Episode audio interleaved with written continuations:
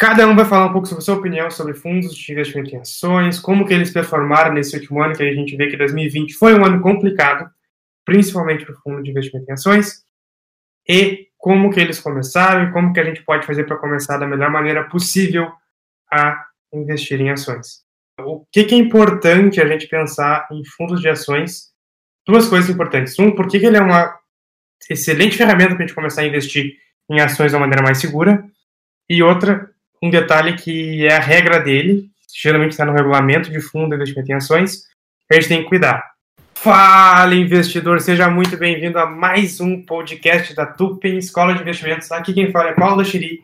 E hoje nós vamos estar falando sobre fundo, ou melhor, como começar a investir em ações através ou de fundos de investimento em ações, ou até mesmo dar os primeiros passos para começar a investir no mercado de ações de uma maneira mais simples, mais direta, sem muita complicação. Hoje comigo aqui está todo mundo, o Cássio, Fabiano, Fernando, Doutor Luiz, eu, Bruno, e cada um vai falar um pouco sobre a sua opinião sobre fundos de investimento em ações, como que eles performaram nesse último ano, que a gente vê que 2020 foi um ano complicado, principalmente para o fundo de investimento em ações, e como que eles começaram e como que a gente pode fazer para começar da melhor maneira possível a investir em ações. Deem um olá aí, quem quer comentar alguma coisa já sobre como começar, como começou, aí alguém fala. Fala, fala. pessoal, como é que estão? Fala galera, tudo bem? Estão me escutando? Tudo certo. Boa noite, pessoal. Um tá com delay, a outra lado tá com delay. Uhum. Interessante, Paulinho, que tu falou, que o primeiro dinheiro que eu ganhei maior, assim, para botar na bolsa, a primeira coisa que eu pensei foi botar num fundo, Alaska, que, tava, que eu não sabia quais são escolher.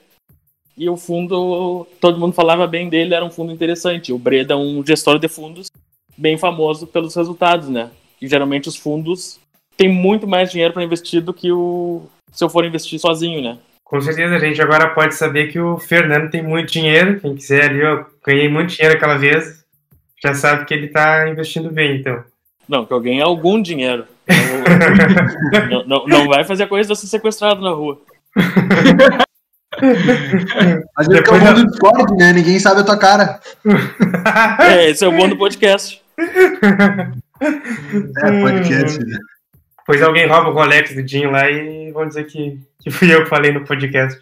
Ah, eu acho que até é bom. Eu, eu tô louco pra ter esse medo desse que roube meu Rolex.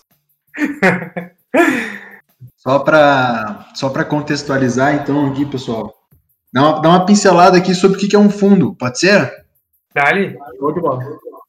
O fundo, ele é como se fosse um condomínio, tá? Como se fosse um condomínio de um prédio onde cada proprietário do prédio tem, tem uma parte de responsabilidade ali.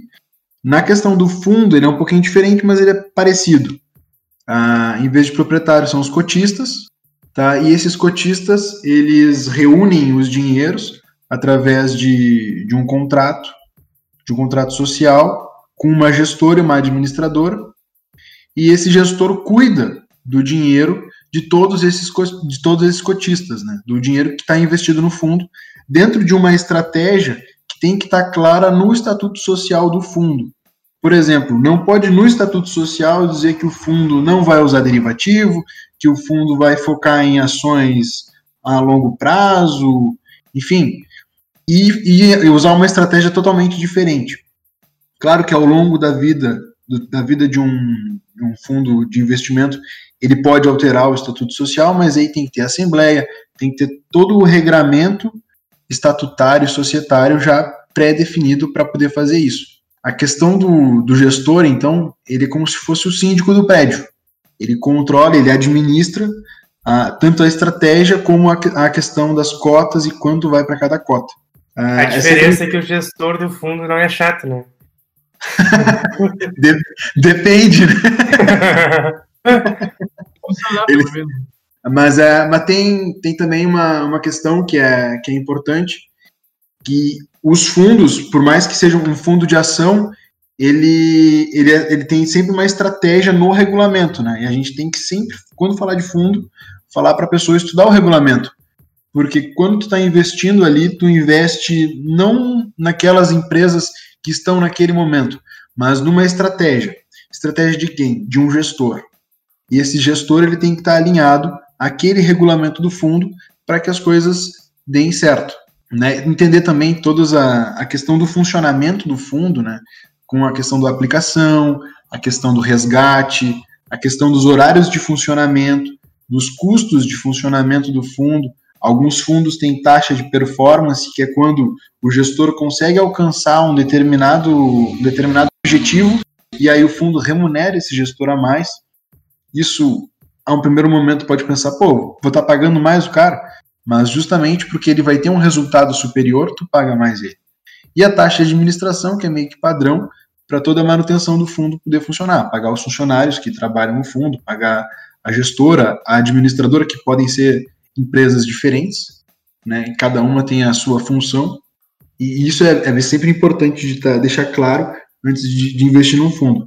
E lembrando para quem está nos escutando que a gente, se falar de um fundo, como o Jim falou aqui do Alasca, não é uma recomendação de compra nem de venda. Oh, disclaimer. E, é. Nem de investimento, claro, tem que, ter o display, tem que ter o disclaimer, né? Nem de investimento ou desinvestimento, seja em fundo ou em ativos de valores imobiliários. Aqui é só uma opinião de caráter educativo dentro do racional de cada um da Tupen. É bom ter um advogado no time, hein? A gente tentou fazer todo disclaimer semana passada, mas ficou bem mais pobrinho que, que esse aí. Pessoal, isso que o Luiz falou é muito importante, de acompanhar o regulamento, de ver tudo isso aí antes. E eu recomendo também que vocês voltem alguns podcasts para trás, que a gente tem um podcast que a gente fala só sobre fundos de investimento, para vocês entenderem melhor como funciona o fundo no geral, tá? O que, que é importante a gente pensar em fundos de ações? Duas coisas importantes. Um, por que, que ele é uma excelente ferramenta para a gente começar a investir em ações de uma maneira mais segura? E outra, um detalhe que é a regra dele, geralmente está no regulamento de fundo de investimento em ações, a gente tem que cuidar. Bom, primeiro, qual é a vantagem? Quando a gente pensa em investir em ações, imagina que eu vou, colocar meus primeiros mil reais em ações. Tudo bem, se eu estou numa corretora sem corretagem, é mais fácil eu conseguir diversificar esse capital. Mas imagina que eu, não, que eu quero ter uma assessoria, então eu pago corretagem, e eu vou botar só mil reais, eu não consigo diversificar muito, porque a corretagem é muito cara sobre os meus mil reais. Então eu consigo comprar uma, duas, talvez três ações dependendo de quanto eu pago de corretagem. Porém, no fundo de ações, quando a gente fala que tu vai colocar todo mundo dinheiro junto no fundo, uh, o fundo tem 100 milhões, 500 milhões, 1 bilhão de reais para diversificar. Então, ele consegue uh, fazer uma diversificação muito maior. E outra, como ele tem 200 milhões vezes para colocar numa única empresa, ele consegue ter uh, representante, às vezes, em board, em, no conselho, ele consegue ter muito mais relevância para a empresa e conseguir muito mais contato com a empresa do que um mero investidor de mil reais, por exemplo. Uh, porque, sei lá, para uma empresa que está listada em bolsa, mil reais é troco. Agora, 200 milhões de reais é muita grana. Então, quem tem uma participação de 200 milhões de reais numa empresa é um sócio relevante e aí o fundo consegue ter muito mais contato, muito mais informação sobre a empresa do que um investidor normal. Então, isso é uma vantagem muito legal para o fundo. Agora, quando a gente fala de fundo de ações, tem uma desvantagem uh, inerente a esse tipo de fundo. O fundo é obrigado a manter 67% do seu patrimônio total em ações. O que quer dizer isso? Se um fundo tem 500 milhões de reais, vamos pegar 1 bilhão de reais de todos os investidores, 670 milhões tem que estar comprado em ações. E quando a gente tem uma crise, isso é uma desvantagem tremenda, porque o fundo não pode se desfazer dessas ações. Ele tem que manter lá e segurar elas, porque é o, é o que está no regulamento do fundo. É o que ele tem que seguir. E aí, geralmente, quando a gente pega um ano, ou pelo menos um mês, como março, foi um mês horrível para o mercado de ações, 99% dos fundos de ações sofreram muito. Caíram porque tem que se manter comprado. E como todas as ações caíram, os fundos caem também. Então é muito importante uh, ter isso em mente quando for investir no fundo de investimento em ações, num FIA. Além do fundo de investimento em ações, tem mais três classes aqui basicamente. Que, além do 67% que o Paulo falou. Uh, por exemplo, da renda fixa, fundo de investimento em renda fixa. Tem que ter no mínimo 80% do patrimônio uh, constituído por renda fixa, pré-fixada ou pós-fixada. Fundo de ações, tem que ter no mínimo 67% do patrimônio em ações, BDR, uh, fundo multimercado Vou ler aqui bem como está descrito. Combina investimentos nos mercados de renda fixa, câmbio, ações, além de derivativos para proteção de carteira. Que é o do Breda, se eu não me engano, do Alasca. E o fundo cambial, que tem que ter no mínimo 80% patrimônio em ativos relacionados à variação de preço da moeda. Exatamente. Cada tipo de fundo tem que seguir sua regra. Só que tem uma vantagem muito interessante no FIA, que é o Fundo de Investimento em Ações, aquele que mantém 67% do seu patrimônio em ações, que todo o imposto de renda que a gente paga nele é sempre 15%. E se a gente prestar atenção, os outros fundos de investimento funcionam com tabela regressiva, começa em 22,5% e só a partir de dois anos passa a ser 15%. O FIA, não. O FIA, sempre 15%, mesmo que tu fique um mês ou, sei lá, 45 dias com fundo, tu vai pagar só 15% de imposto de renda sobre o ganho de capital apenas e já retido na fonte. Então é bem fácil de. é mais fácil de declarar, é bem fácil de se resolver quando tem um fundo de investimento em ações. Paulinho, e é, é interessante também destacar que muitas vezes, quando a gente está na nossa corretora, a gente percebe que existem fundos com o mesmo nome, a gente vê mais de um fundo com o mesmo nome, com um único diferencial, que é o FIC-FIA. O que é o FIC-FIA? É o fundo de investimento de cota né, em um outro fundo de ações.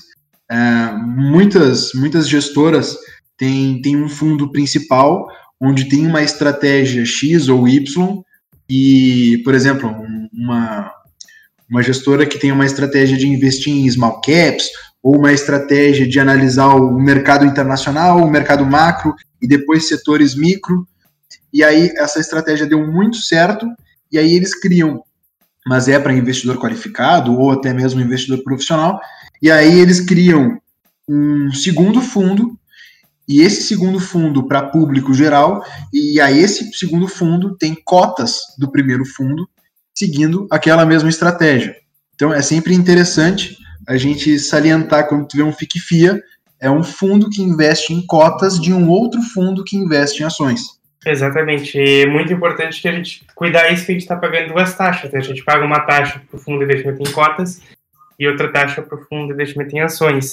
Porém, tem a vantagem de que daqui a pouco um fundo que eu não teria acesso com o meu capital normal, eu posso ter acesso através de um fundo de investimento em cotas. Então tem que Exatamente. mensurar até que ponto vale a pena ou não. Eu, minha exatamente. história é exatamente essa aí. Eu criava muito afim, acho que foi ano passado, foi até foi no próprio fundo de Alaska, no FICFIA, que ele estava com um valor mínimo um pouco mais alto que eu podia entrar, e aí ele baixou, acho que o valor, valor inicial, e eu fui lá e comprei o FICFIA por causa, por causa que ele tinha baixado, se eu não me engano. E aí eu dei a, digamos assim, sorte, a felicidade de entrar num bom período, eu tive que realizar, tive que sacar, transferir um dinheiro do fundo, eu estava bem positivo. Antes, um pouco antes, acho que um mês antes do Covid afetar. Aí eu meio que tirei, é, acho que, grande parte do capital e meio que não tive nenhuma perda, assim. Então, deu uma felicidade. É muito bom ter esse acesso de investimentos aí. É muito show. Aí, só para fazer a gente pensar um pouquinho mais ainda sobre investir em ações através diretamente ou investir em ações através de FIA, né? Fundo de Investimento em Ações. Uh, o que eu falei, a diversificação no FIA é muito mais fácil, muito mais simples.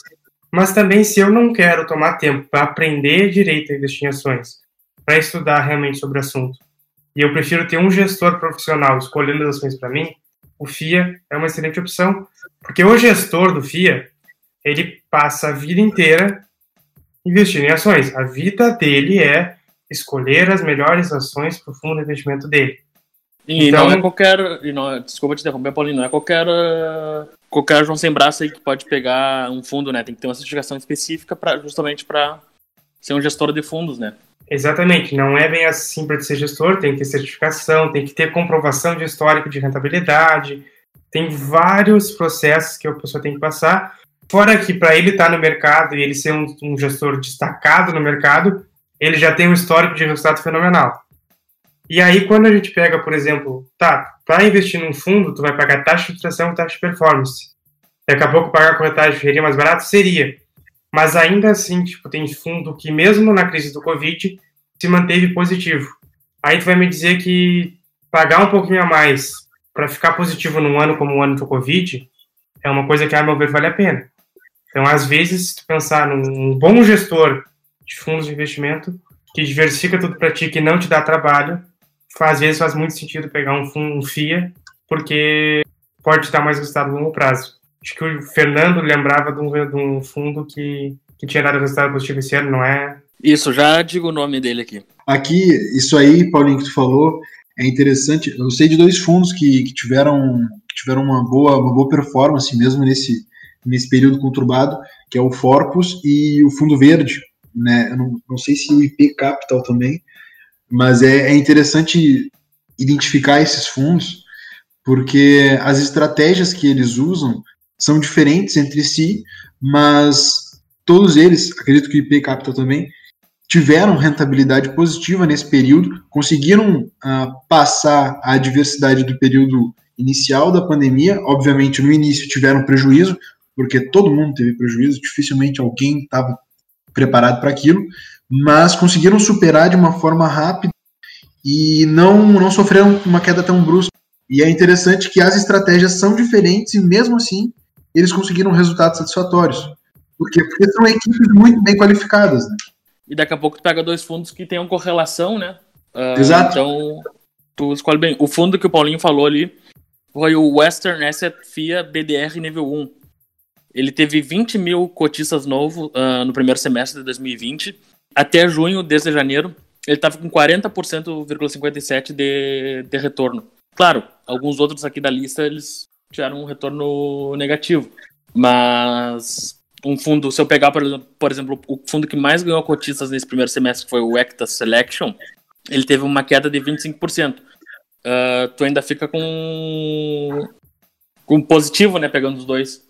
40 menos 25%, tu tá no positivo. Exatamente, eles ficando entre fundos não correlacionados, tu acaba conseguindo diversificar tua carteira de uma maneira bem uh, saudável, digamos assim. É muito importante falar sobre esse Western Asset, que ele é um dos fundos que talvez mais tenha performado bem esse ano, de ações pelo menos, né? Ele é um fundo de ações que investe uh, dolarizado. E então assim, ele diversifica capital lá fora e é um baita fundo de investimento, não é recomendação de compra, obviamente, nem de investimento, mas quando a gente para para pensar nele com relação à correlação que a gente tem com alguns outros investimentos que a gente pode ter na nossa carteira, ele acaba sendo uma, uma ótima opção para diversificar, por exemplo, entre ouro, mercado brasileiro de ações e o Western Asset, que é um fundo de investimento de fácil acesso para investir nosso capital lá fora, porque tu pega o dólar, que tem correlação negativa com a nossa bolsa aqui, tu pega o ouro, que tem correlação, uh, baixa correlação com o índice americano e com o índice brasileiro, e tu pega o índice brasileiro, que a bolsa brasileira tem a ideia de apreciação de longo prazo. Então, são possibilidades que a gente pode usar FIAs uh, junto com algum fundo de ouro, por exemplo, ou com alguns outros investimentos, para fazer uma carteira sólida ou uma carteira que a gente pode chamar de all-weather, que é tipo Bridgewater lá, né? Uh, que é para qualquer tempo. Quando tu tá Covid, uh, o dólar segura, então o teu Western Asset sobe, o teu fundo de ações Brasil cai, porque não teve como salvar, uh, e o ouro sobe. E aí, quando tá tudo indo bem, daqui a pouco o dólar cai, então o Western sofre um pouco, mas compensa com a alta do, da bolsa americana. O ouro se estabiliza, ou cai um pouquinho e a bolsa sobe. Então, tu consegue estar sempre uh, nivelado do jeito certo para te manter positivo no longo prazo. Tá sempre redeado, né? Exatamente. Então, é muito importante entender como os FIAs funcionam, ver que eles são uma boa oportunidade, até mesmo para quem já é investidor uh, e escolhe as ações sozinho. Uma coisa que eu acho muito legal no fundo é o prospecto que tem todas essas informações. Então, fazendo a leitura dos documentos que tem na corretora, a gente tem noção desses, desses tipos de informações, né? Até porque uma das coisas que a gente pode fazer no fundo é diversificar o risco, como o pessoal já falou. O prospecto ajuda bastante a gente a decidir se tu quer ir para um fundo mais arriscado ou para um fundo mais seguro, ou que ele investe em fundamentalista, ou que ele investe mais técnica, enfim. A XP, esses tempos, tinha aberto, tinha facilitado para investir em fundos do exterior, não tinha, Paulinho? Sim, inclusive o, Claro, o, o Bridgewater que eu comentei, é, o Oaktree é um fundo de renda fixa estrangeiro. O Bridgewater é um fundo que é totalmente diversificado multimercado, que é o All Weather, né, que é o que a gente tem na XP. É um fundo internacional. Uh, mas, por exemplo, esse Western Asset é um fundo que acho que é mil reais a aplicação mínima e a gente consegue aplicar em ações lá fora. Então é bem interessante. Hein, Paulinho? E pro pessoal que não sabe, por exemplo, como é que eu compro um fundo? Ele é, tem um código que nem uma ação da bolsa, é no próprio home broker, onde é que é que eu faço essa aquisição?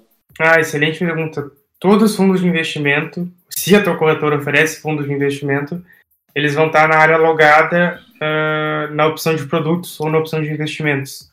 Se pegar a Clear, por exemplo, que é uma corretora muito famosa, principalmente para quem está começando com a corretagem, ela não oferece fundos de investimento, ela só oferece ações diretamente. Uh, e aí o fundo de investimento em si a gente tem que achar como um produto da corretora que a gente está investindo, ou do banco também, os bancos também oferecem fundos. Tá, e na XP a, a corretagem é a mesma de comprar uma ação? Eu vou pagar os 18 pila na compra e na venda, ou como é que funciona? É um corretagem diferente? No caso... Porque às vezes, às vezes vale mais a pena eu saber, às vezes não, quase sempre vale mais a pena ter um assessor de investimento indicando qual fundo ou comprar ou não comprar, né? É, exato. Ter um assessor no fundo de investimento não custa nada, na verdade, porque o fundo de investimento que repassa parte da receita dele para o assessor. Uh, o fundo de investimento funciona só com taxa de inflação e performance. Não custa nada tu aplicar e não custa nada tu retirar. Então é bem interessante isso dos fundos que, que a gente pode aplicar e retirar a qualquer momento e não paga corretagem por isso, né? Só paga a taxa de inflação e taxa de performance conforme o fundo for funcionando. Bah, fiz uma pergunta horrível pra ti, agora vai ter que trabalhar de graça.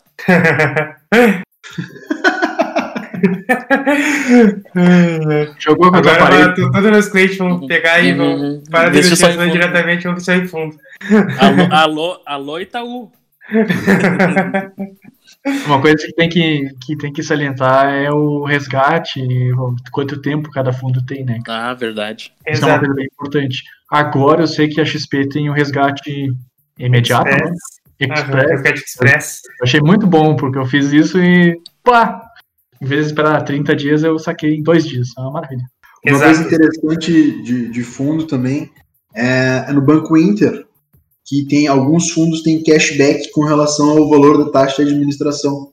Então, tu investe no, no fundo e tu te retorna um cashback para poder, enfim, e o cashback do Banco Inter retorna em dinheiro, né? Que é bem interessante. Exatamente, isso é muito show do, do coisa. Na verdade, o que eles fazem é te cobram tipo 1% de taxa de administração e aí te devolvem, sei lá, 0,2 disso. Uh, ah, 0,2%, né? E aí é muito legal porque tu recebe parte do que tu paga pro fundo de volta. Então é bem legal essa ideia do, do Banco Inter. Uh, e pessoal, já para passar para o próximo assunto que eu prometi, eu queria perguntar para vocês, se eu não me engano, o Cássio começou investindo primeira vez em ações através de fundos de investimento. Mas como que vocês começaram, que estratégia usaram para começar a investir em ações? Eu, eu, não, eu, não, eu não sou o mais apropriado para falar, porque eu segurei na mão de Deus e fui. Segurou na mão de Deus, comprou oi e foi. esses, dias, esses dias eu já fui cornetado porque eu falei que não era para um amigo meu comprar oi. E aí agora ele tá só me enchendo o saco. Um amigo meu começou a investir agora há pouco, agora tá só me enchendo o saco, porque a oi tava 85 centavos quando ele foi comprar. E agora tá 1,60, 1,50. Que também não é indicação de compra, porque a Oi é uma porcaria. Não vão, não vão atrás. Eu comecei Esse da pior forma possível. Eu comecei Olha, pegando, pe pegando, as quentes da vez, né? Fui lá, comprei os micos que estavam que estavam porrando no fim do ano. Uh, ah, GSHP, Oi, Tecnisa. Argamassa. Aí Comecei a sentir na pele o resultado disso comprar sem estudar. Pô, tu não contou o teu, teu maior causa de, de compra de, de ação aí? não, não, aí foi diferente. Aí foi o, o Warren Buffett que pulou meu stop. Famigerado Striker, investidor de IRB. Isso aí eu vou deixar pros netos, pessoal. É, é muito longo prazo, né? É uma coisa que uma coisa que, que me que fez muito para ir para o fundo de investimento, eu acho que antes de ir para o fundo eu tinha comprado duas ações, uh, no caso lotes de ações, e foi fundamentalista. Aí eu, pá, cara, não tô afim de passar muito tempo estudando, tem que focar em outras coisas. Aí conversei com o meu assessor de investimentos, o Paulo da Cheli, Paulinho, e aí ele comentou alguns fundos, e eu acabei diversificando, na época foi no Alasca. E eu percebi que quão simples é a gente ganhar dinheiro deixando um gestor qualificado trabalhar para ti de forma profissional, obviamente, muito mais do que que eu tenho conhecimento, sendo humildemente falando, comparando com o gestor de fundo. E de forma bem mais segura, né? Vale bastante a pena. Eu gostei bastante desde aquela época. Eu gosto bastante de fundos de investimentos. Os de ações também. Quero muito fazer outros de dólar e ouro, enfim. Acho muito válido para quem está começando. A minha estratégia para começo de investimento não foi não foi muito pensando na, na alta rentabilidade, mas e sim superar uma previdência privada que eu tinha, que os meus pais fizeram quando eu era criança, e, que me ajudou muito no, na faculdade. Eu terminei de custear na faculdade, uh, dilapidando essa previdência privada, boa parte dela, mas né, consegui me formar graças àquilo. E eu estudei a estratégia por trás da minha previdência privada e utilizei ela num, num, num, num ensaio, num estudo dentro do, da MBA, e lá eu vi que eu teria conseguido uma rentabilidade muito superior à rentabilidade que o banco conseguiu durante, sei lá, 20 anos de previdência privada. E aí eu percebi a importância de não delegar a, ninguém, a mim mesmo a oportunidade de construir o meu patrimônio do futuro. E nisso, uh, comecei a montar uma, uma carteira previdenciária, um enfoque, um enfoque real, a longo prazo, de fazer aportes constantes, tentar maximizar o meu resultado profissional para aumentar cada vez mais os aportes que eu faço. É, eu tento dividir esses aportes uh, em pelo menos três etapas durante o mês, mas eu sempre, eu sempre deixo um valor reservado porque eu primeiro me pago. Eu pago as contas fixas, aí depois eu faço o primeiro aporte para depois começar a gastar com alguma outra coisa. E eu sempre de, tenho reservado o valor dos outros aportes. E por que, que eu faço isso? Para tentar conseguir algum, alguma, alguma oportunidade da bolsa. É claro que tem meses que eu não vou conseguir oportunidade nenhuma, mas tem meses que eu consigo. Por exemplo, uma semana antes de acontecer a pandemia, eu fiz um aporte. Estava na, na máxima histórica. Na semana seguinte, lá quando caiu a 60 mil pontos, eu fiz outro aporte. Então, o que acontece? Quando a bolsa caiu demais, eu consegui tentar balancear um pouco daquele prejuízo que eu tive. E quando ela sobe, eu já fiz um aporte no momento, no momento mais interessante. Claro que os aportes não são, não são de grande volume, mas a estratégia é que daqui a 15, 20 anos eu tenha um resultado um tanto quanto satisfatório. Eu divido, eu divido a minha carteira em basicamente 16 posições, e essas 16 posições eu tenho parte dolarizada uh, no ETF, eu já falei em outros podcasts, e partes, partes em ações aqui no Brasil. E dentro dessas ações eu tento dividir tanto em small caps como em blue chips, que me dão dividendos constantes, e tentar dividir para o setor também, né? E dentro de cada setor, pegar nichos diferentes. Não ficar repetindo muito o mesmo tipo de empresa ou o mesmo tipo de setor. Senão, às vezes, acaba, a gente acaba ficando muito na mão de um só setor ou de uma só empresa e, e teu risco fica muito grande, né? Eu não uso opções ou derivativos como hedge, eu uso a diversificação.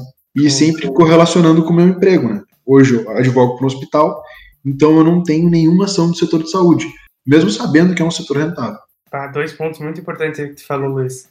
Um é diversifique a sua carteira com ativos ou coisas que não têm correlação uh, não, ou não estão no mesmo setor que você trabalha. Isso é muito interessante. Ou pelo menos ter boa parte da diversificação fora do setor que trabalha. Que se o teu setor sofre, todo o teu investimento sofre junto, né? Uh, mas outra coisa muito importante que tu falou da aplicação mensal, uh, da diversificação, tem um livro muito bom, que é o eu não sei traduzir, mas então é A Random Walk Down Wall Street. Seria um caminho, uma caminhada aleatória por Wall Street. É, acho que é um dos melhores livros que eu já li de, de investimento, vale muito a pena. Uh, e se eu não estou confundindo o livro, que eu acredito que não esteja, porque é um dos melhores que eu já li, uh, ele fala, ele passa por várias teorias de carteira, diversificação de carteira, como funciona, e ele diz que a melhor solução, uh, historicamente falando, é compra ações boas todo mês, sempre que entra teu dinheiro, investe um pouquinho em ações, para te fazer um preço médio de longo prazo que nenhuma outra estratégia pode esperar. Teoricamente, de acordo com o livro, passando por várias estratégias, essa é a melhor estratégia que a gente pode ter na hora de investir em ações. Então tu tá seguindo um caminho muito certo aí. Uma ótima maneira de começar. Falta o Fabiano falar, depois eu falo como eu comecei. Bom, eu, eu comecei tentando manter manter a carteira tudo com, com as empresas que pagam dividendo. Daí com esses dividendos, antes de pegar o dinheiro, re, reinvestir na, nas empresas que estavam pagando mais para ser a longo prazo fazer uma, uma carteira boa. Show, e comprando, comprou primeiro, depois foi comprando mais. Isso. Essa é a ideia. Quanto mais a gente compra ações, melhor. Mas agora eu vou falar sobre como que eu comecei, que eu resolvi começar lá, faz um tempão já. Mas ao invés de eu começar comprando fundamentalista, ao invés de eu começar com fundos de investimento, eu fui querer começar com swing trade. Que beleza que foi, imagine. Eu, com 15 anos de idade lá, pedi dinheiro pro meu pai na época, ele me deu dinheiro e eu fui fazer swing trade. Eu lembro até hoje que a primeira ação que eu comprei foi BTOW3. Na época, acho que só eu gostava da BTOW3 na época. Uh, já não é a situação hoje, né? Ela até deu uma, uma alegria esse ano. Na uh, época, o, o, a plataforma que estava em alta, que a gente usava, eu lembro que tu comentava comigo, você falava dessa BTOW, era o Folha Invest, né? E tinha um simulador que eu acho que era na, na ADVFN também. Que nem, acho, não sei se existem ainda. Existe mas ainda. era as mais famosas da. Eu acho que eram as que tinha também na época. Exatamente. Bom, aí eu saí do simulador, fui pro real. E eu lembro que eu tomei 22 stops consecutivos fazendo swing trade. Assim, não podia ter começado de uma maneira pior. Aí eu fiquei com menos da metade do capital que eu tinha recebido do pai. Aí eu fui lá e coloquei tudo em coisa seco. E aí eu zerei o capital. Foi a primeira vez que eu quebrei. uh, foi assim que eu comecei. Então, olha que interessante a importância de começar a investir através de FIA. Porque se eu tivesse começado através de FIA, eu estava muito melhor do jeito que eu comecei. Ou se tivesse segurado será? BTOW, tá 120 reais hoje. Imagina, Leo, eu comprei a 30 reais na época, mas é que já fazem 10 anos, né? Então. Não sei de como teria sido um bom resultado. Sem dúvida melhor do que ter começado com 22 tops seguidos. Mas tudo bem. É uma boa, né? Seria teria sido uma boa.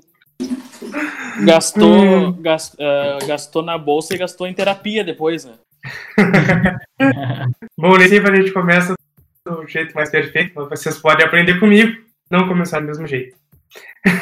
Acho que o Cássio já tá nos mandando mensagem no chat ali, já. Tá na hora de terminar, então. O papo tá bom, a gente falou sobre cada, como cada um começou, mas muito obrigado por ter ouvido o podcast até aqui. Se você ouviu até aqui, né? Nós estamos em julho ainda, estamos em julho ainda, né? Mas isso vai depois de julho, eu acho.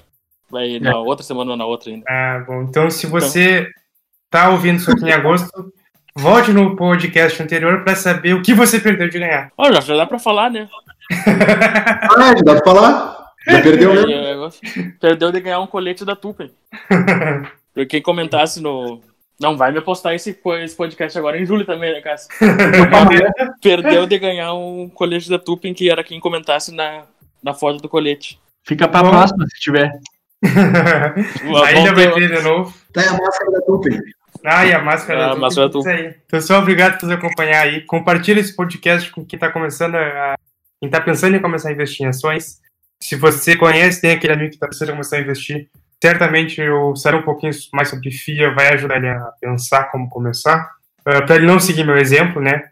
Siga a Instagram nas redes sociais, vá lá no nosso site tupi.com.br, lá vai ter todas as redes sociais, Telegram, Instagram, Facebook, YouTube, tudo isso aí.